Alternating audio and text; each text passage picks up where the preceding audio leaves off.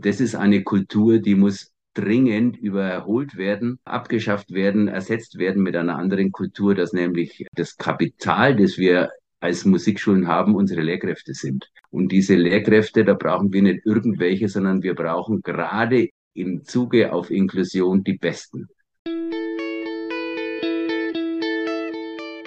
Voll motiviert. Der Musikpädagogik-Podcast von Shot Music, dem Verband Deutscher Musikschulen und Christine Thielemann. Hallo und herzlich willkommen zu Voll motiviert, eurem Musikpädagogik-Podcast Folge 41. Heute geht es um das Thema Inklusion in der Musikschule. Ein Begriff, der erstmal möglicherweise in Richtung Arbeit mit Menschen mit Behinderung denken lässt, aber das ist längst noch nicht alles, denn es verbirgt sich hinter diesem Begriff so viel mehr und die Inklusion hat viel mehr Potenzial für einen gelungenen Unterricht aller Schülerinnen und Schüler, als wir auf den ersten Blick vielleicht annehmen. Je eingehender ich mich mit diesem Thema beschäftigt habe, desto mehr bin ich davon überzeugt, Musikschulen müssen in Zukunft Orte gelebter Inklusion sein. Warum? Das erfahrt ihr nicht nur in der Potsdamer Erklärung von 2014, sondern auch heute hier bei uns. Wir sind wieder ein musikpädagogisches Quartett und meine Gäste stellen sich euch gerade selbst vor. Mein Name ist Juliane Gerland. Ich habe Musikpädagogik und Musiktherapie studiert und bin aktuell an der Universität in Münster tätig und da zuständig für Musikpädagogik mit dem Schwerpunkt Sonderpädagogische Förderung und Inklusion. Mein Name ist Rainer Buschmann. Äh, ich bin an der Musikschule Bochum tätig, bin hier Abteilungsleiter im Bochumer Modell, so heißt unsere Inklusionsabteilung in Bochum. Außerdem bin ich noch verantwortlich für den Rock Pop Jazz World Bereich, für die Veranstaltungen und für Öffentlichkeitsarbeit. Und äh, daneben bin ich auch noch Inklusionsbeauftragter vom Musikschulverband in NRW. Mein Name ist Robert Wagner. Ich bin Schulleiter an der Musikschule in Fürth, jetzt mittlerweile im 38. Schuljahr. Bin Lehrgangsleiter gemeinsam mit Claudia Schmidt und Otto Kunziaika des berufsbegleitenden Lehrgangs Instrumentalspiel mit Menschen mit Behinderung des VDM und Vorsitzender des Bundesfachausschusses Inklusion im VDM. Danke, Juliane, Rainer und Robert, dass ihr euch die Zeit nehmt. Auch an euch da draußen vielen Dank, dass ihr wieder eingeschaltet habt. Und auch einen ganz lieben Dank für eure vielen Kommentare, fürs Teilen, für die Feedbacks und die Nachrichten zur Folge 39 über Begabungsförderung und Talententfaltung mit Reinhold Friedrich und natürlich zur Jubiläumsfolge mit Ulrich Malert über das, was eine gute Musikpädagogik ausmacht. Aber jetzt zur Inklusion. Juliane, was verbirgt sich denn eigentlich hinter dem Begriff Inklusion? Das kommt wahrscheinlich darauf an, wen man fragt. Für LehrerInnen an einbildenden Schulen bedeutet es wahrscheinlich das gemeinsame Lernen von SchülerInnen mit und ohne sonderpädagogischem Förderbedarf. Lehrkräfte an Musikschulen würden vermutlich antworten, dass es bei Inklusion darum geht, Formate in Musikschulen vielfältiger und barrierereduzierter zu gestalten, Grundsätzlich würde ich sagen, geht es bei Inklusion darum, einen Abstand von der Vorstellung zu gewinnen, dass es nur eine ganz bestimmte Form von Normalität oder einen festgelegten Mainstream gibt, sondern äh, Vielfalt und Unterschiedlichkeit aller Menschen als selbstverständlich und begrüßenswert zu betrachten. Das war wirklich top zusammengefasst, danke. Aber so eine inklusionsfreundliche Einstellung muss bei uns eben auch oft erstmal wachsen, bis wir in Vielfalt und Unterschiedlichkeit kein Manko mehr sehen, sondern Vielfalt und Unterschiedlichkeit eben auch als Ressource betrachten können. Häufig trifft man auf zwei Verständnisse von Inklusion. Den sogenannten engen Inklusionsbegriff, bei dem es genau darum geht, Benachteiligungen für Menschen mit Behinderung zu vermeiden oder eben den sogenannten weiten Inklusionsbegriff, der grundsätzlich von der Verschiedenheit von Menschen ausgeht und eher versucht, auf Kategorisierungen anhand von solchen Merkmalen wie beispielsweise Behinderung oder Herkunft zu verzichten. Und für die Musikpädagogik erscheint mir hier als ganz entscheidender Punkt ähm, eine Verschiebung weg von starren externen Normen und Erwartungen zugunsten eines Fokus auf die Personen, mit denen wir konkret arbeiten wollen. Was sind deren individuelle Wünsche? Was sind ihre Erfahrungen und Ressourcen? Was haben wir da musikpädagogisch passendes im Angebot? Ja, was haben wir denn da passendes im Angebot? Frage nach Bochum und Frage nach Fürth. Wie sieht denn gelebte Inklusion an euren Musikschulen aus, Rainer und Robert? Ja, in Bochum hat das schon ja, eine lange Tradition. Äh, das Bochumer Modell hier wurde 1979 gegründet von Werner Probst. Und äh, sein Grundgedanke war einfach, allen Menschen einen Zugang zur Musikschule zu ermöglichen. Und das war damals sicherlich sehr innovativ. Das konnten sich viele Menschen nicht vorstellen. Inzwischen ist das eigentlich gelebte Praxis, dass hier sich sehr viele verschiedene Menschen begegnen, gemeinsam musizieren und äh, miteinander sehr viel Freude haben, einfach was gemeinsam zu entwickeln. Also es, ist eine, es gibt eine große Offenheit auch. Und das ist das Schöne eigentlich daran. Ja, ich knüpfe gleich an an Rainer. Er hat Professor Dr. Werner Probst erwähnt, der diesen Lehrgang in Remscheid etabliert hat wo Menschen, die eine Hochschulausbildung, pädagogische Ausbildung, Musik haben, weiterqualifiziert werden zur Musiklehrkraft für Menschen mit Behinderung. Und kurz nachdem ich die Musikschule in Fürth 1985 erdacht habe und 86 dann gegründet, bin ich dann auf Professor Probst gestoßen, weil es mir ganz wichtig war, eine Musikschule zu gründen, zu leben, die wirklich allen Menschen annehmbare Angebote macht. Und der Faktor, es macht viel Freude, es macht viel Spaß, Rainer hat ihn erwähnt, der spielt eben auch bei uns eine große Rolle mit unserem Slogan, weil Können allen Spaß macht. Und zu diesen allen gehört eben wirklich, ohne dass man sie besonders erwähnen sollte und müsste, äh, Menschen mit Behinderung genauso wie Menschen mit Migrationshintergrund, genauso wie äh, Menschen, die vielleicht sich Musikschule nicht leisten können, wo dann auch Musikschule wirklich da sein muss und wo die Öffentlichkeit einen Ausgleich schaffen muss, dass auch, ich nenne es jetzt beim Namen, Menschen aus nicht zu betuchten Haushalten ihr Recht auf Teilhabe an musisch-kultureller Bildung verwirklichen können.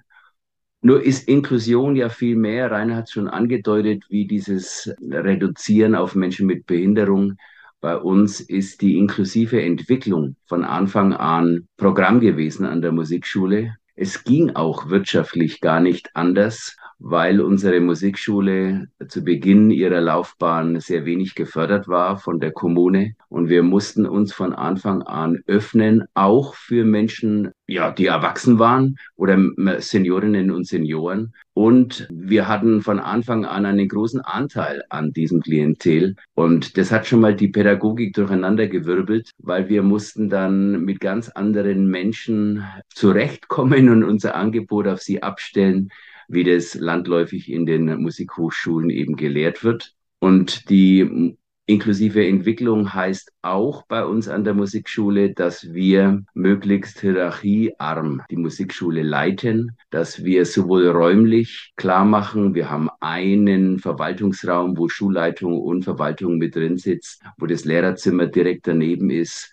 wo wirklich äh, jeder sich begegnet. Wir haben einen regen Austausch und ein Leitungsteam, das zurzeit aus zehn Menschen besteht. Also ein großer Teil unseres Kollegiums, wir sind insgesamt 50 äh, Mitarbeiterinnen und Mitarbeiter, ist in diesem Leitungsteam integriert und wir gestalten gemeinsam diese Schule. Und das gehört auch zur inklusiven Schulentwicklung dazu. Und das äh, ist ein ganz wichtiger Kernbereich, der eben auch ganz, ganz viel Spaß machen kann. Ein langer Weg, den ihr da gegangen seid, klingt für mich jetzt echt herausfordernd, eine Schulleitung so umzubauen, dass die Hierarchien auch wirklich so flach sind und man da komplett auf Augenhöhe unterwegs ist. Aber kommt sicherlich viel, viel Gutes bei rum für alle. Und ja, aber apropos Musikschule Fürth, ich habe deine Schule und die Band Vollgas, in der Menschen mit Behinderung musizieren und die auch oft mit anderen Bands gemeinsam Konzerte geben, das erste Mal auf dem Musikschulkongress 2013 in Bamberg gehört. Echt super spannend und musikalisch ein absolutes Erlebnis, diese Band Vollgas. Aber nochmal zur Unterrichtspraxis Inklusion. Ich stelle mir das auch für die Lehrkräfte echt herausfordernd vor, denn mit Menschen, die so von der Norm abweichende Bedürfnisse ans Musizieren und ans Lernen haben, ist man mit dem klassischen, in Anführungszeichen, Umblätterunterricht natürlich recht verloren. Ja, definiere Umblätterunterricht, Umblätterunterricht. Neue Herausforderung ist immer die neue Seite in der Instrumentalschule, sprich vorgegebener Lernweg versus einem Lernweg, der um einiges virtuoser sein darf. Ja, virtuoser oder vielleicht flexibler. Also das kann ja auch mal die nächste Seite in der Instrumentalschule sein. Das ist ja genau die Frage. Ne? Ist es vielleicht jemand, der ähm, das gerne möchte, der sehr linear weiterkommen möchte? Das ist ja häufig auch was, was sehr zufriedenstellen kann, wie Robert ähm, das ja immer sagt. Ne? Das Können eben für alle wichtig ist und ganz toll. Und das natürlich auch einfach das nächste Stück lernen, den nächsten Ton zu greifen wissen. Das sind natürlich total befriedigende Lernergebnisse. Und für eine andere Schülerin ist es das vielleicht gar nicht. Die möchte vielleicht ähm, eine Zeit lang sich viel weniger mit ihrem Instrument beschäftigen, sondern da geht es vielleicht dann mal eine Zeit lang eher um Singen, obwohl es eigentlich vielleicht um Gitarrenunterricht geht. Aber ne, dann muss man sich vielleicht mal eine andere, einen anderen Zugang zur Musik überlegen. Und da eben immer genau hinzugucken und zu überlegen, was sind denn eigentlich die nächsten Dinge, die erreicht werden können, die umgesetzt werden können und wie kann man das genau erreichen virtuoses und flexibles Unterrichten. Wo lerne ich das eigentlich? Ja, da sind wir schon fast beim Stichwort Musikhochschulen. Dieses Feld würde ich aber jetzt ganz gerne noch kurz zurückstellen. Dazu kommen wir aber auf jeden Fall heute noch. Erst einmal habe ich aber eine Publikumsfrage zum Thema Unterricht für Menschen mit Behinderung. Diese Frage aus dem Publikum wollte ich gerne an euch drei weiterleiten, an euch und natürlich auch an die Hörerinnen und Hörer da draußen. Denn hier braucht jemand einen wirklich guten Rat von uns allen und ja, ist in dieser Situation auch ganz sicher nicht alleine. Übrigens finde ich es super toll, wenn hier in der Podcast-Redaktion knifflige Fragen landen und ja, deshalb stelle ich auch meinen Gästen immer wieder gerne eure kniffligen Fragen. Kleine Zeitnotiz, die Mailadresse für eure Fragen und natürlich auch für euer Feedback lautet podcast at shot-music.com. Jetzt aber zu der Hörerinnenzuschrift. In dieser Mail steht Folgendes. Ich bin Klavierlehrerin an einer kleineren Musikschule mit mehreren Außenstellen in den umliegenden Dörfern. In einer dieser Außenstellen gibt es eine Anfrage nach Klavierunterricht für ein neunjähriges Kind mit Down-Syndrom. Die Aufgabe reizt mich sehr, allerdings habe ich absolut keine Ausbildung für den Unterricht mit Behinderten. In meinem Studium wurde sich immer nur darauf konzentriert, wie unsere Schülerinnen und Schüler möglichst schnell eine hohe Leistung auf dem Klavier vollbringen können. Wenn ich dieser Familie aber nun absage, erhält das Kind keinen Musikunterricht. In Klammern, Klavier ist das Einzige, was unsere Musikschule in diesem Dorf anbietet. Fahrten in die nächste Großstadt zu speziell geschulten Lehrkräften sind nicht möglich. Meine Frage, Gibt es Literatur oder Kurse, damit ich mich schnell in das Thema Musikunterricht mit Down-Syndrom-Kindern einfinden kann? Oder sollte ich der Familie besser absagen? Dann gibt es hier in dieser Mail noch ein PS. Ein spezieller Studiengang würde sich für mich nicht rechnen, da meine Klasse bereits voll ist, ich außerdem keine Zeit für eine Fortbildung habe und dieses meine erste Anfrage in dieser Art war. Ich würde mich sehr freuen, wenn es die Möglichkeit gibt und du, liebe Christine, diese Frage im Podcast deinen Gästen stellst. Ja, das mache ich doch gerne. Ich leite diese Frage mal weiter in die Runde. Wie sieht's aus? Was würdet ihr dazu sagen? Robert, gibt es einen Tipp von dir aus dem Bundesfachausschuss Inklusion?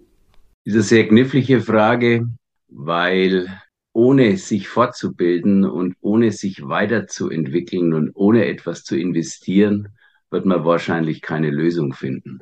Also es müssen beide Teile letztendlich aufeinander zugehen, beide Teile, das heißt die Lehrkraft als auch die Schülerin oder der Schüler. Und die müssen sich kennenlernen, die müssen eine Beziehung aufbauen, die müssen sich aufeinander einlassen. Ob dann letztendlich wirklich das Klavier im Zentrum steht, oder ob das Kind eine ganz andere Lust hat, Musik zu machen, das wird sich herausstellen. Ich äh, kann mir gut vorstellen, dass es mit dem Klavier sehr gut funktioniert, wenn man sich nur davon löst, dass es um Klavierunterricht geht. In erster Linie sollte es um Musikunterricht gehen und um die Freude, gemeinsam Musik zu machen, etwas zu können, was man dann in ein größeres Ganzes einbringen kann. Ziel ist ja immer, dass gemeinsam musiziert wird. Das ist ja der Kernbereich letztendlich der Musikschule. Und dieses gemeinsame Musizieren erfordert eine ganz andere Wahrnehmung der Aufgaben, die es zu erledigen gilt. Auch der Aufgaben, die es in einer Musiziergruppe zu erledigen gilt. Da braucht man jemand, der rhythmisch arbeitet, der melodisch arbeitet, der sich sängerisch einbringt, der äh, harmonisch arbeitet Und diese ganze Aufdifferenzierung, die ermöglicht es leicht, auch wen auch immer zu unterrichten. Und man muss sich freimachen von festgelegten Lernzielen hin zu individuellen Entwicklungszielen. Und das kann man sehr gut machen. Es gibt eben diesen Lehrgang, ich habe es bereits erwähnt, an der Akademie Remscheid, den Rainer hat es auch erwähnt, Professor Werner Probst etabliert hat. Und diesen Lehrgang kann ich nur wärmstens empfehlen. Dort geht es genau um diese Dinge, die ich angesprochen habe. Es geht um eine Haltungsänderung, es geht um eine grundsätzliche Offenheit und es geht darum, dass man vom instrumental bezogenen Klavier- oder Geigen- oder Gitarrenunterricht äh, wegkommt und sich dem Musikmachen, dem gemeinsamen Musikmachen stellt und das Ganze mit Freude. Ich habe gerade schon mal gegoogelt, während du gesprochen hast und deswegen kann ich das jetzt auch ansagen stelle es aber auch in die Show Notes. Weitere Infos zu dieser Fortbildung findet ihr unter www.musikschulen.de slash Projekte slash Inklusion. Ganz großer Klicktipp. Juliane, was sagt die Professorin mit Schwerpunkt Sonderpädagogische Förderung und Inklusion zu dieser Hörerinnenfrage? Ja, ich würde Robert da zustimmen und außerdem gerne ermutigen, das vielleicht einfach mal zu probieren. Weil ähm, letztendlich kann ja Klavierunterricht auch mit Kindern ohne Down-Syndrom schiefgehen. Und warum sollte Klavierunterricht mit Kindern mit Down-Syndrom nicht auch einfach gut gelingen können? Weil genau das, was Robert beschrieben hat, man muss sich ja erstmal vielleicht kennenlernen und mal gucken, wie passt es denn? Was wird eigentlich gewollt? Was ist vielleicht schon da? Das ähm, fände ich toll, wenn es die Gelegenheit geben würde, das erstmal auszuprobieren, ohne ähm, den Anspruch, dass dann sofort in der nächsten Woche ein erstes Lied auf dem Klavier gespielt wird oder irgendeine bestimmte Anschlagstechnik erlernt wird, sondern es einfach mal auszuprobieren. Im Zentrum sollte die Musik stehen und die gute Interaktion zwischen der Klavierlehrerin und dem Kind. Und das kann man doch mal probieren und dann ähm, idealerweise ähm, so viel Interesse entwickeln, dass es für eine Fortbildung reicht. Das wäre ja auch wieder im Interesse der Musikschule. Da hast du natürlich vollkommen recht. Und wie schön, wenn es an jeder Musikschule eine oder mehrere Lehrkräfte gibt, wo man sich dann vielleicht auch mal ein paar Tipps holen kann, wenn man in der Situation ist, wie diese Klavierlehrerin, die uns hier gerade geschrieben hat. Rainer, deine Antwort auf die Frage dieser Hörerin würde ich aber auch unglaublich gerne noch hören. Ja, es ist ja schon viel gesagt worden, aber ich hätte tatsächlich noch eine Ergänzung.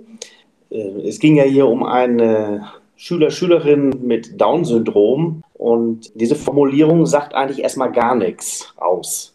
Das ist auch sehr wichtig, weil es gibt eine unglaubliche Palette. Das ist so, wie wenn ich sagen würde, da kommt ein Junge zum Klavierunterricht. Da weiß ich auch nicht, was dahinter steckt. Und deswegen, das Wichtigste ist eigentlich, dass man neugierig ist, dass man nicht Musik studiert und denkt, man hat dann die nächsten 40 Jahre ausgesorgt und kann dann sozusagen das Wissen aus dem Studium abrufen, was natürlich auch dazugehört. Aber es geht um eine Neugier, es geht auch um Neues zu entdecken, Fortbildung und äh, das macht das Leben spannend. Ne? Stichwort lebenslanges Lernen. Da kann man viel erleben. Sonst, wenn man immer bei seinen Sachen bleibt, kann es auch passieren, dass man mit der Zeit ein bisschen, ich sag mal, vertrocknet und so. Und das finde ich einfach wichtig. Diese Neugier, das ist so entscheidend. Das würde ich ihr empfehlen.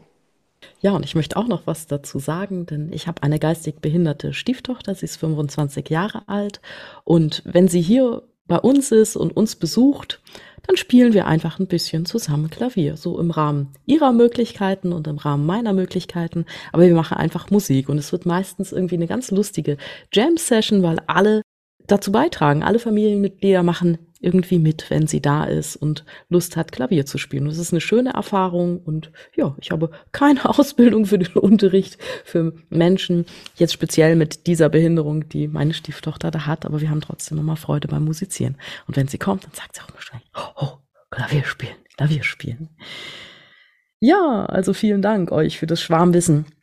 Jetzt haben wir so ein bisschen das Thema Hochschule schon gestreift, denn wenn ich höre, hm, ja, man muss, muss eine Fortbildung machen, dann denke ich doch, wenn ich, wenn ich heute ins Studium gehe, dann fände ich das gut, wenn da irgendwie so eine Art Basiswissen schon mal gelegt werden würde. Juliane, wie sieht es denn dort aus an den Hochschulen? Ist Inklusion denn dort mittlerweile flächendeckend den Curricula der Musikpädagogik angekommen oder siehst du da noch Nachholbedarf? Also ich habe jetzt keine aktuellen und verlässlichen Daten aus dem gesamten Bundesgebiet. Ich habe mir das zuletzt 2016 mal angeguckt und habe da in den spezifischen Studiengängen schon festgestellt, dass damals nur ein sehr kleiner Anteil der Studiengänge das Thema Inklusion an einer prominenten Stelle ausgewiesen hat. Das ändert sich aber natürlich. Das ändert sich, ändert sich mit jeder Akkreditierung eines neuen Studiengangs. Das ändert sich mit jeder Reakkreditierung bestehender Studiengänge. Und entscheidend ist ja eigentlich auch viel mehr das, was inhaltlich in den Studiengängen passiert, beziehungsweise auf einer kleineren Ebene, was sich in den Lehrveranstaltungen wirklich abbildet. Und da ist mein Eindruck, dass Inklusion als pädagogisches Thema mittlerweile durchaus in der Fläche breiter angekommen ist. Das fordern die Studierenden auch ein, so wie ich das erlebe, dass die ähm, auch schon eine Idee davon haben, dass sie ähm, eben auf einen vielfältigen Berufsalltag treffen werden. Allerdings dürfte das für meinen Geschmack in den Musikhochschulen noch deutlich konkreter und damit meine ich didaktischer sein. Also ich finde es wichtig, dass Studierende die Gelegenheit bekommen, sich damit auseinanderzusetzen, was Vielfalt von Lernenden eigentlich für ihr eigenes Fach bedeuten kann dass sie sich damit auseinandersetzen und sich ausprobieren können, dass sie Erfahrungen sammeln, Erfahrungen, was es bedeutet, mit Irritationen oder auch mal mit Fremdheiten konfrontiert zu sein, sich bereits im Laufe des Studiums zu vergegenwärtigen, dass es nicht für jede musikpädagogische Herausforderung immer eine vorgegebene Bilderbuchlösung gibt. Und von dieser Haltung und von diesem Denken, davon könnten, glaube ich, eigentlich alle musikpädagogischen Studiengänge noch mehr vertragen. Gebe ich dir vollkommen recht. Und ich finde es ja eigentlich schade, denn meine Erfahrung, wir Musiklehrkräfte, wir würden ja extrem gerne eine bunte Klasse haben, aber ja, manche, für manche Settings sind wir einfach schlicht nicht ausgebildet und ja, da entsteht dann auch Hilflosigkeit, Überforderung, vielleicht Stress. Ich war jetzt gerade letztes Wochenende bei einer Musikschule zu Gast und habe so einen Tageskurs zum Thema Umgang mit unruhigen Kindern oder in Anführungszeichen schwierigen Gruppen gegeben. Und ja, da mache ich auch immer einen großen Blog zum Thema ADHS. Das ist mir ganz, ganz besonders wichtig. Dort waren wir 25 Lehrkräfte zwischen, ja, sowas wie frisch von der Hochschule bis ich kann die Rente schon riechen. Und wirklich bei keinem war ADHS im Studium ein Thema gewesen und das, obwohl ja jetzt gerade mal ADHS bis zu sechs Prozent aller Menschen betrifft und ich, ich würde vermuten, dass das sehr vorsichtige Schätzungen sind, denn nicht jeder Mensch mit ADHS wird auch medizinisch, psychologisch diagnostiziert, wird abgeklärt. Aber gerade bei ADHS, da kann man jetzt auch wirklich nicht mehr von selten sprechen. Das ist was, was alle unterrichtenden Lehrkräfte betreffen wird und wo wir einfach das nötige Fachwissen brauchen. Und wir in den Musikschulen, wir möchten ja gerne mit all diesen Menschen Musik machen, aber dafür braucht es eben manchmal Hilfestellung. Und ja, die würde ich mir doch sehr auch von einem Studium wünschen. Wie sieht es denn mit den jungen Kolleginnen und Kollegen aus, die von den Hochschulen zu euch kommen? Sind die gut gerüstet, was das Thema inklusives Arbeiten angeht? Robert, wie erlebst du das? Wir arbeiten ja sehr eng mit der Musikhochschule Nürnberg zusammen. Und in Nürnberg ist es so, dass äh, zwei hervorragende Kräfte an der Spitze stehen, Rainer Kotzian und Renate Reitinger, Ah, Rainer Kotzian war auch schon bei Vollmotiviert zu Gast und zwar in Folge 10 auf Schulwerk, aktuell in digitaler Zeit. Und, soweit ich mich erinnere, auch in Folge 14 und da ging es um, um die Produktion von Videotutorials. Ja, ganz, ganz, ganz toller Mensch. Und dies, diese beiden sind sehr, sehr offen und man merkt bei beiden, dass sie Pädagogik nicht bloß gelernt haben, sondern dieses Fach auch für sich als Herausforderung begreifen und neugierig drauf sind. Bei Rainer merkt man es, dass er am Orff-Institut war, wo er ganz anderer Zugang war und, und eine ganz andere Grundaufgabenstellung wie jetzt vielleicht an einer traditionellen Musikhochschule. Und die Zusammenarbeit mit dieser Hochschule führt immer wieder dazu, dass wir Unterrichtspraktikas oder Orientierungspraktikas machen bei uns an der Musikschule und in den Nachbarmusikschulen um Nürnberg herum.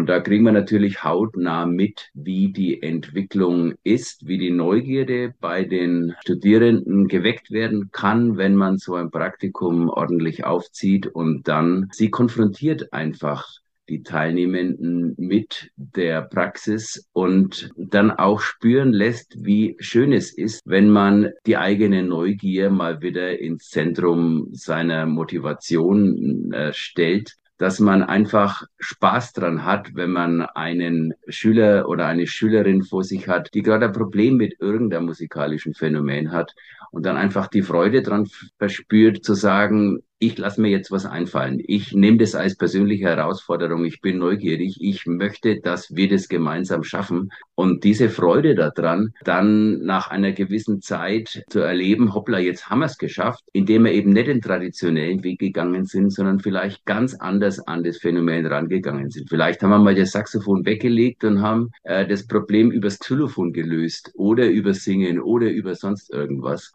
Und diese, diese Offenheit, die wünsche ich mir bei manch Hochschullehrenden noch mehr, dass die auch wächst. Aber wie gesagt, wenn schon die Führung an der Hochschule offen ist, dann ist es eine Frage der Zeit, dass sich an der Hochschule insgesamt was bewegt. Und ich habe da schon eine gewisse Hoffnung, nicht allerdings eine kurzfristige, sondern eher eine, die noch ein paar Jahre dauern wird. Und da ist auch ganz wichtig, dass die Hochschulen erkennen, wir sind eigentlich Ausbildungsinstitution und wir bilden für den Markt aus. Und es sind einmal die Orchester oder die, die Solistinnen und Solisten und es sind zum anderen aber die Privatmusikerzieher und Erzieherinnen und es sind die Musikschullehrkräfte. Und für diesen Markt, äh, wenn man aus bildet, dann muss man sich natürlich informieren, was braucht der Markt zurzeit. Und Musikschulen, die sich ja immer mehr behaupten müssen im Konkurrenzkampf gegen andere, die müssen attraktiv sein. Und die müssen sich auch äh, positionieren und Angebote machen, die wirklich neugierig machen, die neue Schülerinnen und Schüler locken, die andere Kreise erziehen, die hineinwirken in die Gesellschaft. Also ich traue mich sagen, dass wir insgesamt auch von der Hochschule aus den Arbeitsplatz Musikschule neu beleuchten sollten. Was wird da gebraucht? Und warum ist eine öffentliche Musikschule überhaupt öffentlich gefördert? Also was ist der Grund?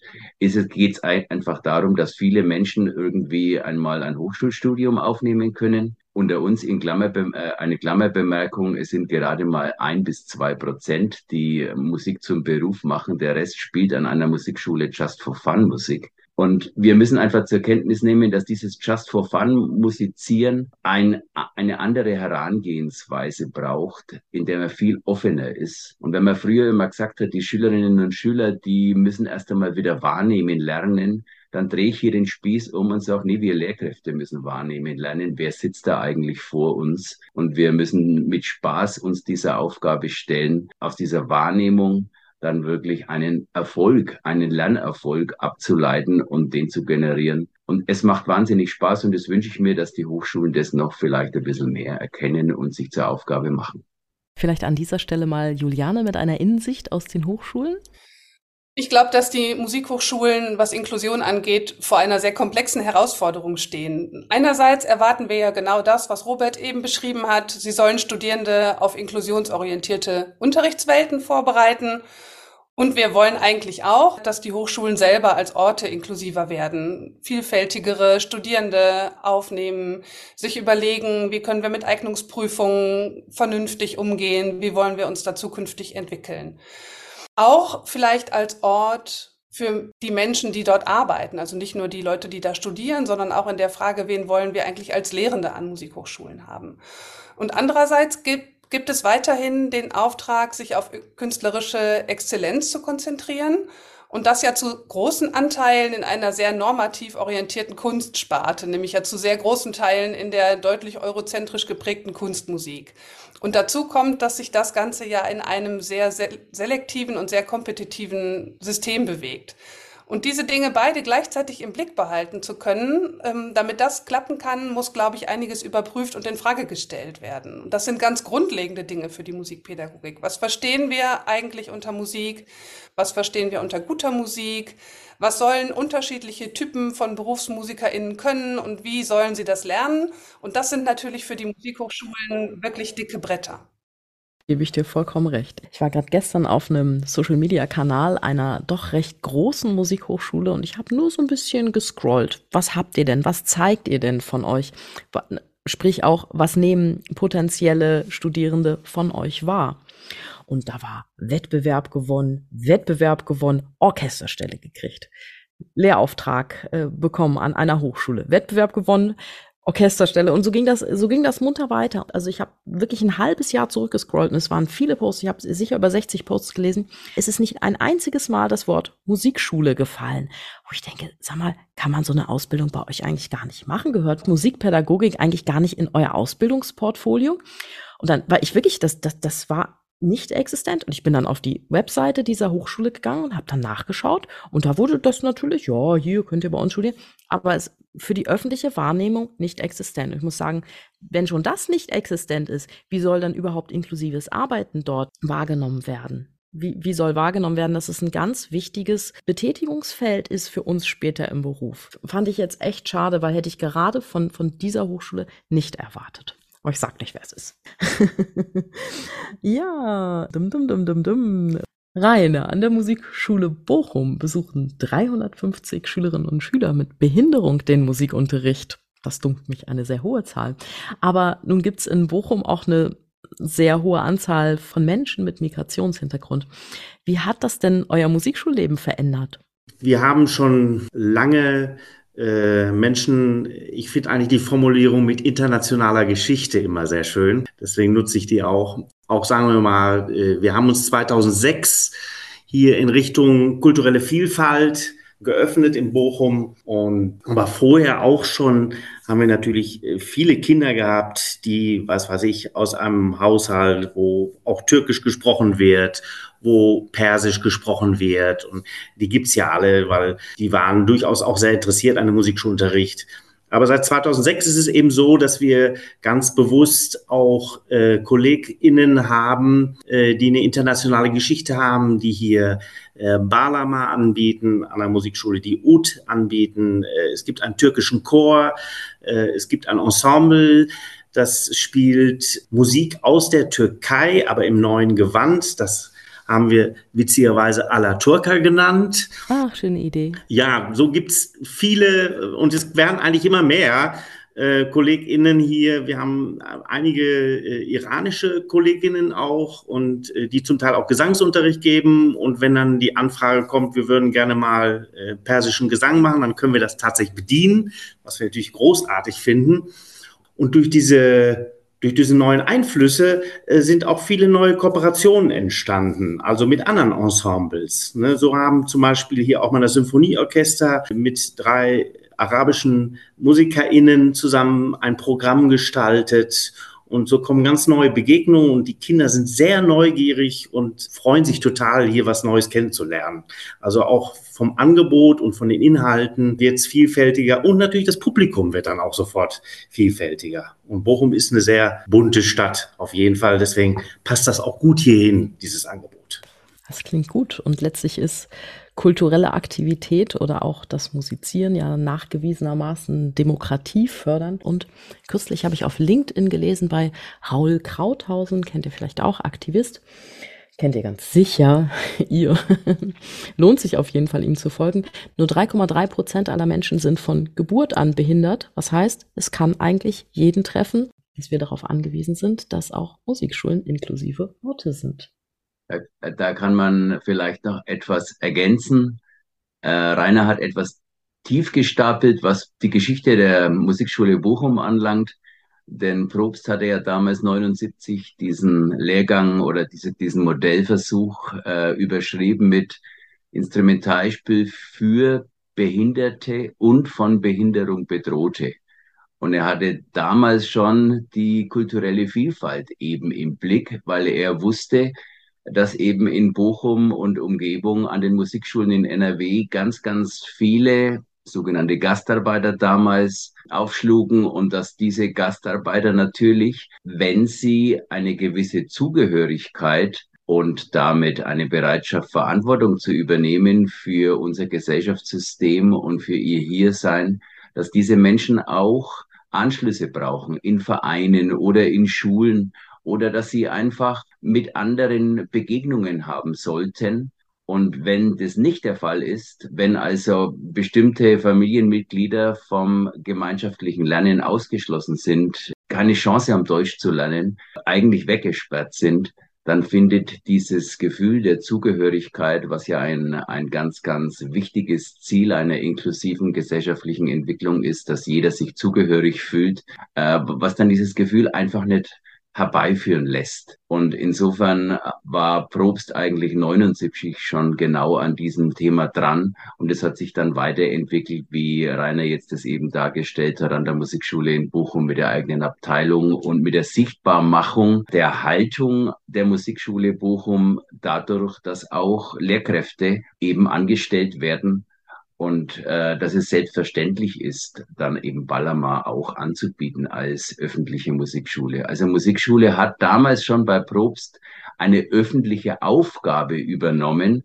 und nicht nur die Türen aufgemacht für Willige, die sich dann wieder auf das Hochschulstudium vorbereiten, sondern im Sinne von gesellschaftlicher Relevanz einen ganz, ganz wichtigen Schritt bereits getan und das ist ja genau dieser Aspekt, der uns zurzeit so umtreibt, dass wir der Politik klar machen als Musikschulverband, dass wir zusammen aufeinander angewiesen sind, die Politik wie eben auch die Musikschule. Weil man kann ein Verständnis für Demokratie eben nicht anordnen, sondern man muss das erleben, man muss Erfahrungen machen und diese Erfahrungen macht man eben durch das Erleben von Vielfalt und durch einen friedvollen Umgang miteinander und durch die Art und Weise, wie man auch lehrt und wie man miteinander lernt. Und da haben Musikschulen eine ganz, ganz wichtige Aufgabe. Und das ist eben keine Erfindung der Neuzeit, sondern schon eigentlich bei Probst angelegt gewesen. Und ich darf an dieser Stelle schon einmal vorgreifen, denn Folge 42 von Voll motiviert, eure Musikpädagogik-Podcast zum Thema Demokratiepädagogik, steht schon in Startlöchern. Jetzt hatten wir vorhin kurz das Stichwort Werbung. Wie sieht das denn aus? Wie kommen dann eigentlich diese Menschen, die Inklusion brauchen, an die Musikschulen? Macht man da ein spezielles Werbeangebot? Macht man da einen Werbeflyer? Setzt man eher auf Mundpropaganda? Sucht man ganz gezielt vielleicht auch Einrichtungen für Menschen mit Behinderung auf? Sucht man ganz gezielt Kulturvereine auf, wo Menschen mit Migrationshintergrund sich aufhalten? Wie macht ihr das? Vielleicht Rainer zuerst. Werbung ist natürlich ganz wichtig. Äh, man kann ja die beste Arbeit machen, äh, wenn man darüber nicht, wenn man die nicht gut bewirbt dann äh, nützt das alles nichts. Und ein großes Thema ist auch hier bei der Werbung Barrierefreiheit, barrierefreie Internetseiten. Apropos Internetseite www.musikschule-bochum.de, ein absoluter Klicktipp für mich in Sachen Barrierefreiheit, denn eure Seite ist nicht nur auf Deutsch, sondern in einfacher Sprache und noch in zwölf weiteren Sprachen und ja, sie ist absolut übersichtlich und ich finde sie sehr gelungen. Ich glaube, da habt ihr euch wirklich viel Gedanken gemacht, wie man die Webseite eurer Schule barrierefrei gestalten kann. Aber ich wollte dich nicht unterbrechen. Du warst gerade so schön in Fahrt mit der Werbung, Rainer. Äh, auf jeden Fall. Wir haben, sind ja an vielen Orten äh, in Bochum unterwegs. Wir sind zum Beispiel an den Förderschulen. Wir haben engen Kontakt mit der Lebenshilfe, die sich um Menschen mit geistigen Einschränkungen kümmern.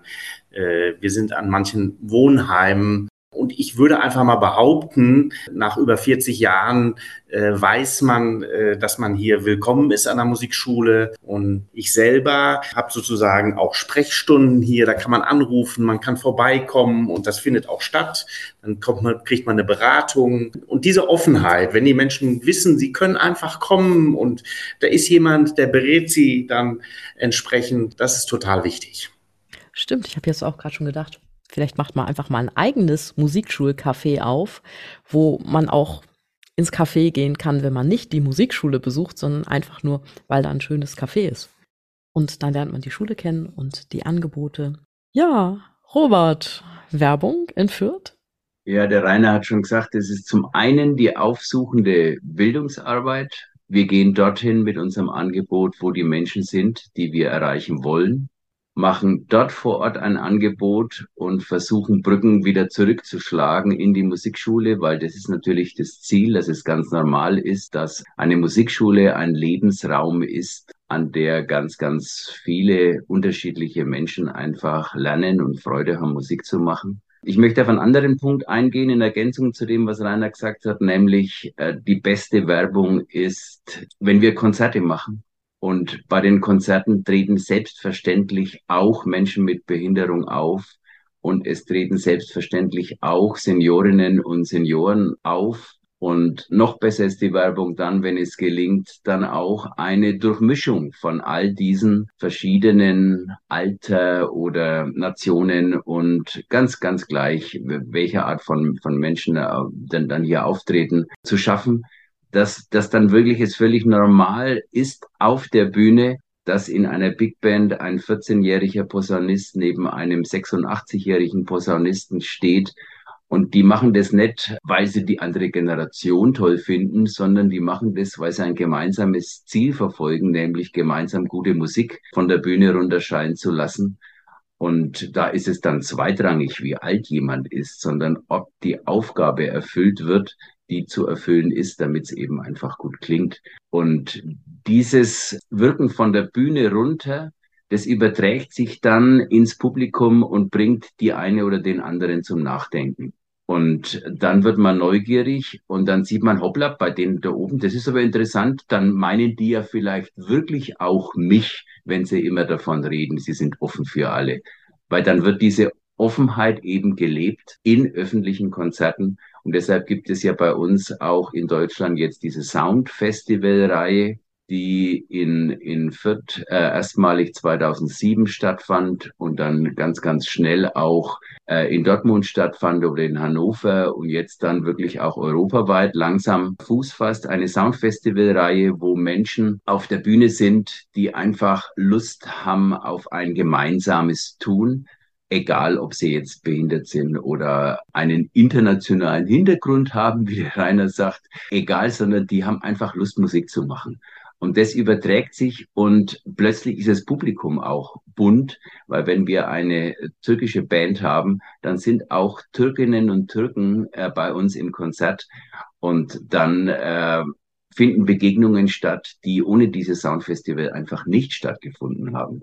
Also wir haben auch in der Musikschule zusammengefasst eben Formate des Konzertierens, die unsere Grundhaltung, unser Selbstverständnis und Weltverständnis ein inklusives Selbst- und Weltverständnis zum Ausdruck bringen.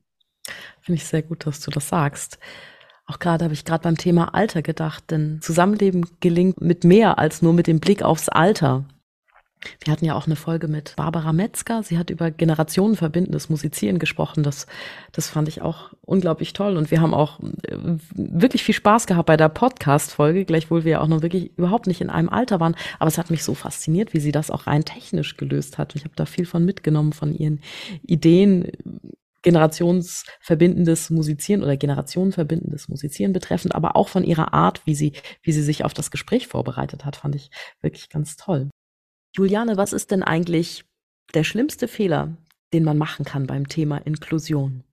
Was, glaube ich, eine große Blockade ist für Inklusion oder was ich häufig als Blockade erlebe, wenn Lehrkräfte aus der Praxis in Fortbildungen kommen, ist, dass es so eine Suche gibt nach einem bestimmten Rezept. Also nach dem, so ein bisschen wie die Frage, die wir vorhin auch hatten. Jetzt habe ich eine Anfrage und ich glaube, ich habe eine Idee, in welche Richtung diese Anfrage zielt. Jemand möchte Klavierunterricht haben mit Down-Syndrom und jetzt denke ich, es muss doch den idealen Klavierunterricht geben für den Schüler mit Down-Syndrom.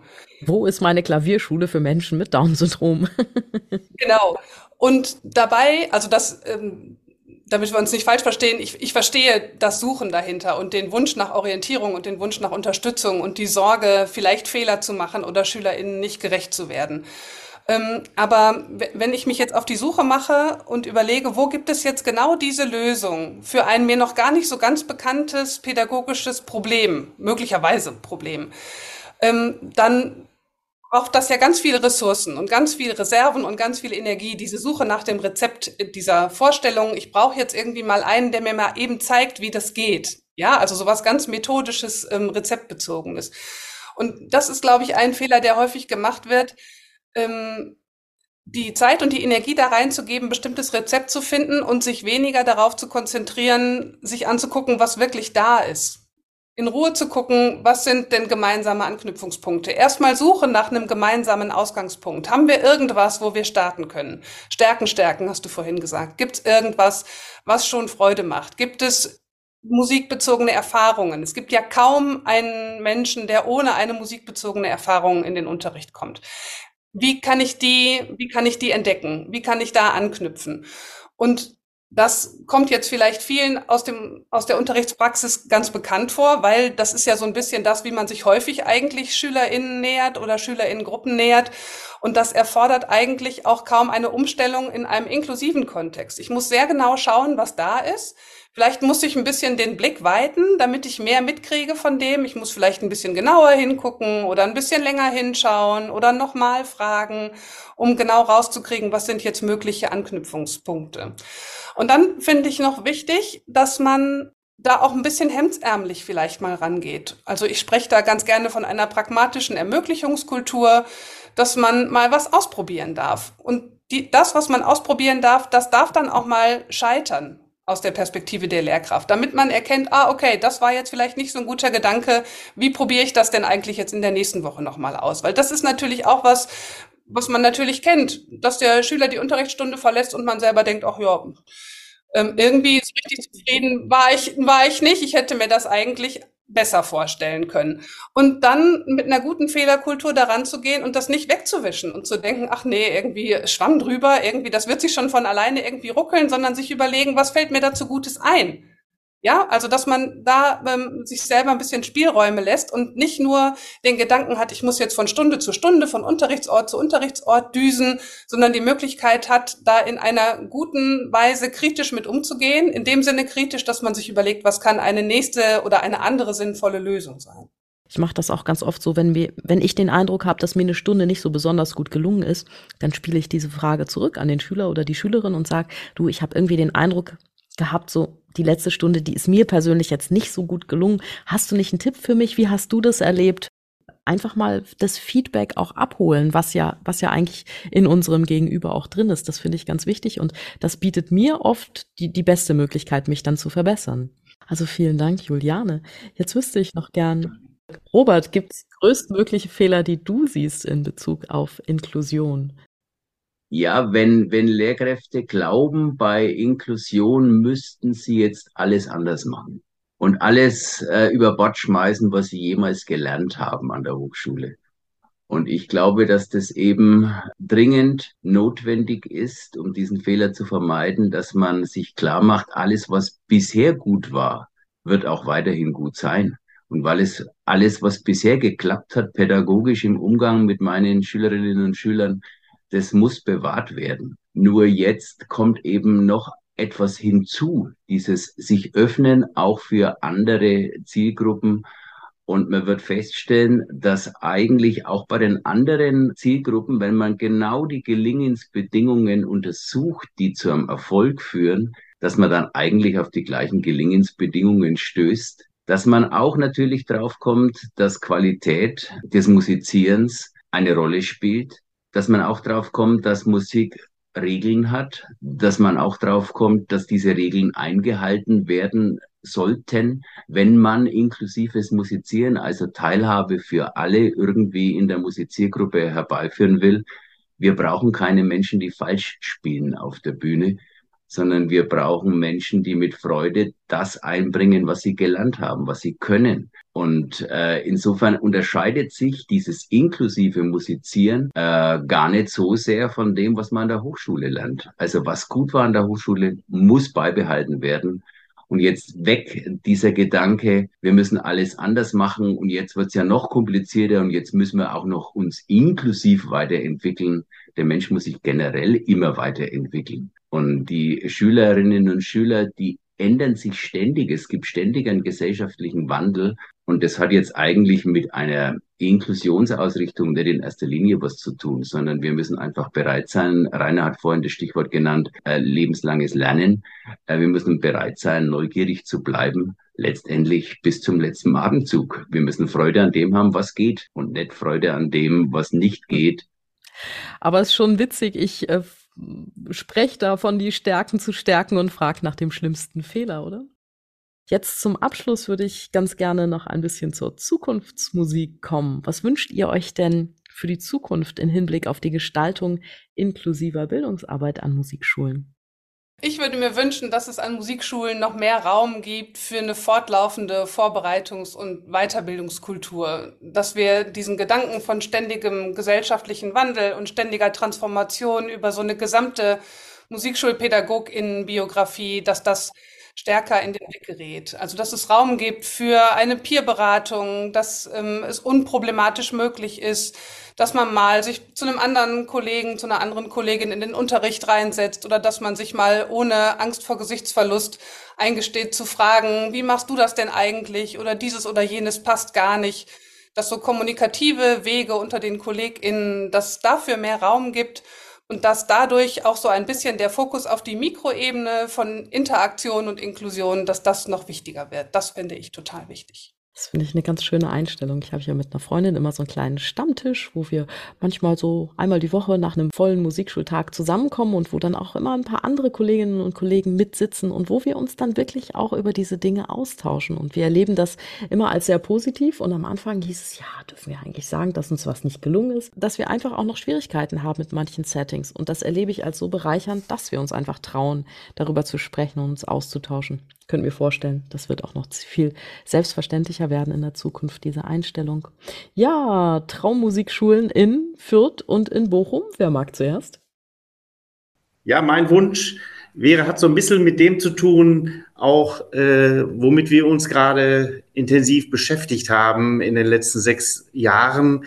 Wir haben ein Programm von der Bundeskulturstiftung äh, laufen gehabt, das nannte sich 360 Grad ging um die neue Stadtgesellschaft, um die vielfältige Stadtgesellschaft und äh, ein großer Teil dieses Programms war, dass hier äh, für unser Haus, für unser Kollegium ganz viel Fortbildung, Inhouse-Fortbildung organisiert wurden. Da konnte man sich auch mal wieder ganz anders begegnen und austauschen. Zu vielen Themen ging es darum, welche Einstellungen habe ich selber, welche Vorbehalte, es ging um Thema Rassismus, sehr viel um Selbstreflexion, weil jeder Mensch hat seine Schubladen. Das Entscheidende ist nur, er muss sich ja dessen bewusst werden. Das hat eigentlich ja, viel in Bewegung gebracht und das wünsche ich mir eigentlich für viele Musikschulen und auch zwischen den Musikschulen, dass man sich darüber austauschen kann und dass, dass diese, diese Reflexions- Fähigkeit einfach weiter gefördert wird. Ein anderer Wunsch ist sozusagen, ist ein sehr ernstes Thema. Wir haben sehr viel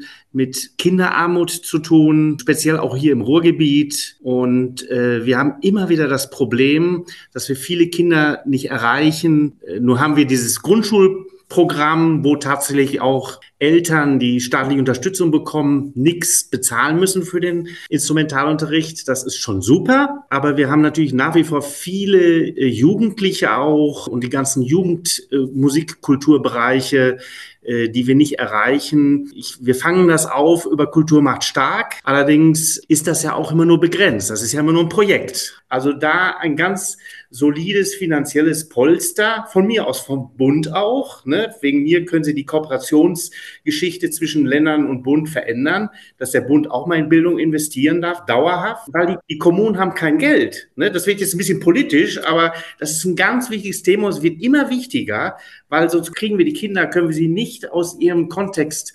herausbringen und einfach mit Bildung irgendwie eine andere Chance geben können. Ich wünsche mir Barrierefreiheit für die Musikschulen, für alle Menschen, die in die Musikschulen kommen wollen, ganz egal, ob klein oder groß oder gepunktet oder wie auch immer. Und ja, ich glaube, wir sollten uns einfach klar machen, dass Barrierefreiheit bei uns beginnt, bei uns in den Köpfen und dass wir nur so nachhaltiges Handeln erzielen können bei uns, bei unseren Schülerinnen und Schülern. Denn nur mit dieser Nachhaltigkeit im Blick kann es einfach auch eine Musikschule der Zukunft werden. Wir, wir haben ja in 2014 in der sogenannten Potsdamer Erklärung uns als Träger der Musikschulen dazu bekannt, die gesellschaftliche, die beschlossene, politisch beschlossene gesellschaftliche inklusive Entwicklung im Rahmen unserer Zuständigkeit zu unterstützen. Und zwar ist es ein Beschluss der Bundesversammlung aller Träger der öffentlichen Musikschulen in Deutschland. Und das ist schon mal ein Meilenstein gewesen, so eine grundsätzliche Haltung zu dokumentieren. Und aufgrund dieser Haltung ging es dann weiter. Dann haben wir ein Netzwerk Inklusion im Verband Deutscher Musikschulen gegründet. Und dieses Netzwerk haben wir jetzt genauer spezifiziert dadurch, dass nämlich jede Musikschule eine oder einen Inklusionsbeauftragten, Inklusionsbeauftragte benennen muss, sollte, als Bundesverband können wir ja nur Empfehlungen geben und ja keine Anweisungen. Aber dass es doch gewollt ist, ein Trägerwunsch ist, dass an jeder Musikschule so eine oder ein Beauftragter installiert ist. Und wir haben dann das weiter spezifiziert und haben äh, Handlungsempfehlungen, was die Aufgaben anlangt, dieser Inklusionsbeauftragten herausgegeben. Und jetzt haben wir das Ganze unterfüttert dadurch, dass diese Inklusionsbeauftragten auf Leitungsebene angesiedelt sein sollten und nicht nur irgendwo im Kollegium wieder irgendwer macht alibi-mäßig da ein bisschen einen auf Inklusion, sondern es ist Leitungsaufgabe. Es ist Aufgabe aller in und für die Musikschule handelnden Mitarbeiterinnen und Mitarbeiter, hier da mitzuwirken. Und da wünsche ich mir in der Zukunft, dass das, was wir jetzt vorweg gedacht und vorweg geplant haben und wirklich uns ganz viel Gedanken gemacht haben im Verband Deutscher Musikschulen, dass das dann auch im Bundesverband, in den Landesverbänden und in den Musikschulen umgesetzt wird. Also, dass das mit Leben erfüllt wird. Und was vorhin über Fortbildungen gesagt wird, da, damit steht's und fängt's ja eigentlich schon an. Äh, man kann ja sich wünschen, dass seine Angestellten sich fortbilden. Aber dann muss man diese auch freistellen und dann muss diese Fortbildung auch gewertschätzt werden, indem vielleicht bestimmte Bereiche an Fortbildungskosten übernommen werden. Ich erlebe immer wieder im Bundesverband bei meinen Fortbildungen, die ich gebe, dass viele Lehrkräfte kämpfen müssen dafür, eine Fortbildung machen zu dürfen. Und das ist eine Kultur, die muss dringend überholt werden äh, abgeschafft werden, ersetzt werden mit einer anderen Kultur, dass nämlich das Kapital, das wir als Musikschulen haben, unsere Lehrkräfte sind. Und diese Lehrkräfte, da brauchen wir nicht irgendwelche, sondern wir brauchen gerade im Zuge auf Inklusion die Besten.